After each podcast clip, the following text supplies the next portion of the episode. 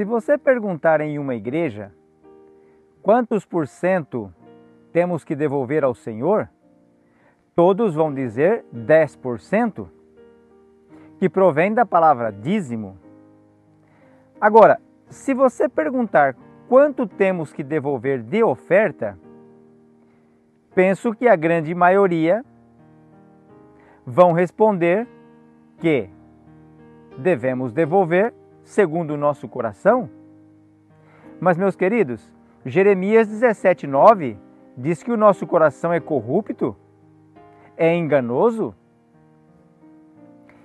Observe que Paulo, em 2 Coríntios capítulo 8, duramente repreende os coríntios e exalta os da Macedônia, porque foram prósperos em doar ofertas segundo a prosperidade deles?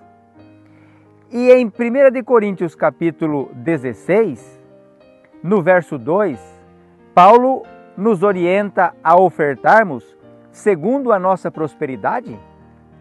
Então, amigos, ofertas também têm um percentual? Eu não dou o que eu quero? Eu dou segundo a minha prosperidade? Quem ganha pouco, oferta pouco. Quem ganha muito, certamente vai ofertar muito.